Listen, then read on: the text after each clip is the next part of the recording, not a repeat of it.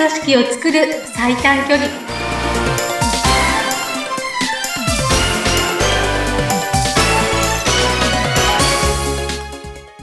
強い組織を作る最短距離組織力アップコンサルタントの中山智子ですインタビュアーのズッピーことズッシー秀嗣です。中山さん、今回もよろしくお願いいたします。こちらこそよろしくお願いいたしますはい。えー、今回ね、まあ、あの、前回に続いて第4回目なんですけども、お客様に対して自信を持って臨めていますか？こんなテーマで事例をね、いただきながらいろいろなお話を頂戴しております。今回もなんか事例があるんですか、中山さん？はいございます 今回の職業はどんな方でしょう？はい、はい。えっ、と実はねこれは私の例です私の例、ついに中山さんご本人の例。はいうんうん。はいそうですね、うん。えっ、とそう私の例なんでもうなん何でも聞いてくださいよく自分のことなんで よくわかりますわかりました。うん。僕もあの、はいいろいろと突っ込みたいと思います。はいはい。えっとですね、まあ、あの私と知り合った方が、私のそのサーサービスというか仕事に興味を持っていただいて、お話詳しく聞きたいですっていう連絡をもらったんですね。はい。でお約束して、うんえっと、実際会うっていう約束をししてそこに臨むんですけどね。はい。当然私は事前に調べてうんうん。臨むわけですよ。相手の方がどういうタイプか。うん。どういうタイプか。うんはい。うん。で、あの、私とね、違うタイプだったわけですね。うん。で、えっと、その方の特徴はね、はい。えっと、今がすごく大事。はい。だから、えっと、今いいなと思ったら、そこを逃しちゃいけないんですよ。うん。うん。あさってになったら、うん。いいなが薄れちゃうかもしれないし、はい。やっぱりいいやって思うかもしれない。っうん。なるほど。てことが分かっていたわけです。うん。うん。まず、あれですか、その、データっていうのは誕生日がまずあって、うん誕生日と、前に必要なデータっていうのは誕生日と血液型とかですか？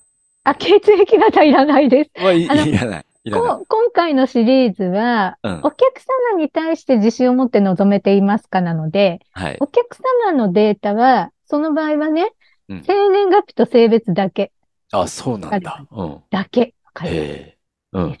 うん。わかりました。ごめんなさい。続けてください。いえいえはい大事なことです。組織力の方になってくると、組織内の方になってくると別なデータも取るんですけど、うん。お客様ってそんなにたくさんのデータを取れないじゃないですか。はい。そうですね。うん例。えば生年月日だけだったら、うんあのー前、前回とか前々回みたいな、こう、美容師さん、えーネイリストさんとかって取ろうと思えば取れますよね。お客はい様カルテみたいなものそうを書いて。ですね。うん。うんうん。はい。なので、あのー単純な生年月日と性別っていうことだけだから、うん。取れる職業の人が多いっていうのもうん特徴ですよね。なるほど。いいところはいっていうか。うん。うんもうそれだけで、あまあ、こう約束している相手のデータを見てですね、はい。あの、今が大事な人だったわけですね。その方ね。そうそうそうそうそう、うんあの、じゃあ、じゃあ、ズッピーさんに聞きするんですけど、お話聞きたいですって言われたら、はい。その内容を話すつもりでいきますよね、普通は。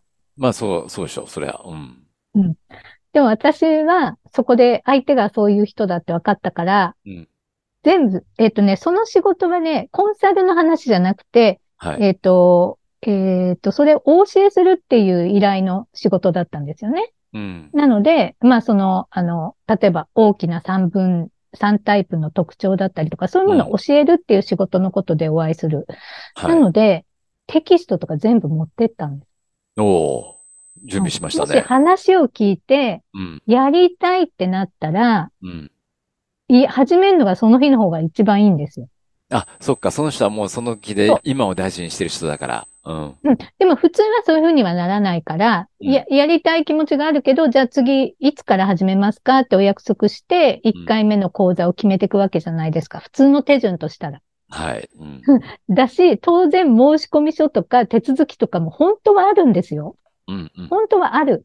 はいでも、私のは相手の個性が分かっていて、うん話聞いて、それめっちゃ役に立ちそう、面白そう、やりたいって思ったら、その日始めるのが、一番効果的だって分かってるわけです。うん。それが、あの、私のためでもあるし、クライアントさんのためでもある。うん。どういうことかというと、私は当然やる気になっているその契約を逃したくないっていうのはありますよね。はい。うん。仕事としてね。やっぱりやめまたってなってほしくないわけじゃないです。か。うんうん。私の立場はね。はい。でも、お客様も自分が面白そう、今すぐ知りたい、少しでもって思っていたら、一番吸収力があるってことですよね。うんうんうん。そのタイミングを逃したくない。はい。うん。お互いにいいんですよ。うん。だから、そうなった時のために、テキストも持って、全部用意してすぐ始められるように準備をしていった。おー。抜け目ない全ですね。然わかんないですよ。だってその人がもう、そのお尻もね、うん次の予定も決まってるかもしれないし、うん。そんなつもりでいるかどうかもわからないけれども、はいその可能性があるなと。ではいお時間に都合、よ余裕があったら少しでも始めちゃう方がうん、相手にとってもいいことになるって分かってるから用意していったわけです。はい。はい。うんそしてお会いして、うんお話ししました。はい。いやー、それ、教えてください。学びます。やりたいです。なりました。おー、いい、いいとこまで思った通り、まずは。はい。は。ないりました。うんそれなので、あ、そこで切り出したわけですね。うんもし、あの、今日は、この後、おご予定は、どうなん、どういうご予定ですかとか聞いて、ご都合聞いて、うんいや、もう、あの、何時までは全然、あの、自由なんです。あ、そうなんですね。じゃあ今日、もしよかったら、その触りのとこだけでも始めますか？うん。私もたまたま今日時間に余裕があるし、一応テキストも、あの、用意してきましたので、うんえ本当ですか？じゃあもうこのままお願いします。でした。バッチリじゃないですか。もうタイミングがもう綺麗に合致したという瞬間ですね。そうですうね。ん。あ、やっぱそれは中山さんが相手のことをあらかじめ調べていってるからできたことですもんね。そうです。だってうんテキストなかったらできないうん。ですから。うん。うんうん。もうそういう時はやっぱり中山さんとしてもよし来たっていう感じでしょうね。いやー、なんかね、本当に自分でもびっくりしましたけど、データってこんなにすごいんだって。ああ、そうまあか、そう私もそれのね、積み重ねなわけですよ。か。はい。あのー私だって最初はね、うんデータではこう出てるけど、ちょっと違う感触だよね。本当にそうなのかなって思う時ももちろんあるわけです。うん前回話したようにね、はい人。に見せる面と、本当のところ、あ、前々回か、うんは違う場合が3分の2なんですよってお話をしたと思うんですけれども、はい。そうだからやっぱり感触としては違う感じだけど、こう出てるよね。こっちを信じてやってみよう。もうほとんどデータの方が合ってるんですよ。うんだからその経験を多くしているからこそ、はい。自分の感覚で決めつけないっていうのをもう徹底してます。うん。あの、分かってるから。もうデータの方が正確だっていうこと、嫌っていうほど経験してるので、うん。私の場合はね、はい。やっぱ人より数見てきてますから、うん。なので、まずはデータを自分の感覚ではなく、自分の感覚って結局自分のフィルターを通してるわけじゃないですか。ね、自分という目で相手を見ている。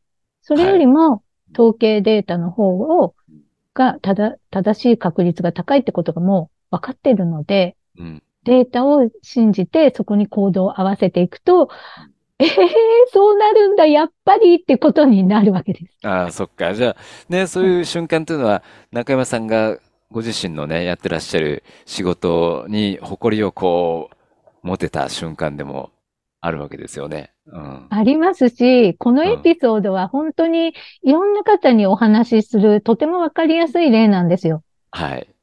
うん、うん。びっくりしませんか？普通だったら。そう、そうですよね。そんな思うようにことは運ばないっていう世の中だと思うんで。思うし、話聞きたいって言われて、その日も、すあの、講座をやる用意、やるなんて、うん。普通は考えないと思います。そう、そうですよね。うん。そううん。そうか。これは、中山さんにとってもね、聞いてる我々にとっても、やったねっていう瞬間だよね。でもそこに、やったねの裏付けとしてあるのが、やっぱデータがあったからっていうことなんでしょうね。そうなんです。本当に、その通り。うん統計っていうのは、やっぱり、確実性が、まあ、時間が経てば経つほど、人数も増えれば増えるほど、やっぱりその確からしさっていうのは増していくものですもんね。そうですね。う。もうんデータは増えていく一方ですしうね。ん、そうそう。で、この間ね、の回でお話、前々回だっけな、その、統計で取って、その結果がどうだったか、合ってたかどうだったかっていう答え合わせもずっとこうしていってるんで、どんどんその確からしさが増していくわけですもんね、データっていうのはね。うん。そうですね。うんでやっぱりクライアントさんはゼロから始まるけれども、自分の体験とそのデータ、私がそうだったようにね、うん自分の中で実際に起こっていくじゃないですか。答え合わせができていく。はい。うん。だそれが何より、やっぱり、こう自信と、うんうん。データ活用の、こう、醍醐味っていうかね、うん面白さというか、はい。やっぱり人、人を理解するって、自分の目だけだと偏ってるんだっていうう。ん。ううんん、人っておもし、面白いって言うと、うん、本当におも、私の本音はうん、人ってこんなに違うんだ、本当に興味深いなっていううんのが本音です。そうですか。はい。うんうん。ありがとうございます。やっぱり人とね、は、初めて接するときにゼロから手探りで接するよりも、やっぱり何かこうバックにあって、よし、こうしてみよう。こういう人なんだろうっていう、何かこう手がかりを持って人とね、接することができるっていうのは、ものすごい強みだと思いました、今回もね。うん。よかったです。はい。で、あの、プライベートな関係だったら、うんその、例えば家族とかってね、一生切れないから、はい。試行錯誤をしたりとか失敗してもいいかもしれないんですよ。うん。うん、うん。だけど、仕事のチャンスってはい。一回しかなかったり、うん。あり、ありますよね。はい。そういう時に手探りだと、もう間に合わないっていうこと、もちろんあると思いますし、うん。あとは組織内の話だったら、その手探りしてる間に、試行錯誤してる間に、うん。相手がストレスいっぱいになって離職してしまうってこともあるじゃないですか。はいはいはい。うんこういうのってもったいない、せっかくのご縁が誤解によってそういうことになったら本当に不幸だなっていうふうに思うのでね。うんそういう、あの、時間を短縮するとか、機会を逃さないっていうことのためにうんデータを活用するっていうのは今の時代はもう本当にしてもらいたいなって思います。はい。ありがとうございました。今回ね、まああの、4回にわたってお客様に対して自信を持って臨めていますか？ということで、あの、いろんな事例をね、ご紹介いただきましたけども、また何かこういった事例とありましたら、機会を見てご紹そうですね介して。くまたださいね。ね、ケース5とかねええ、あ続きができるかもしれないですね。わかりました。楽しみにしております。えー中村さん、次回もまたよろしくお願いいたします。はい、今日もありがとうございました。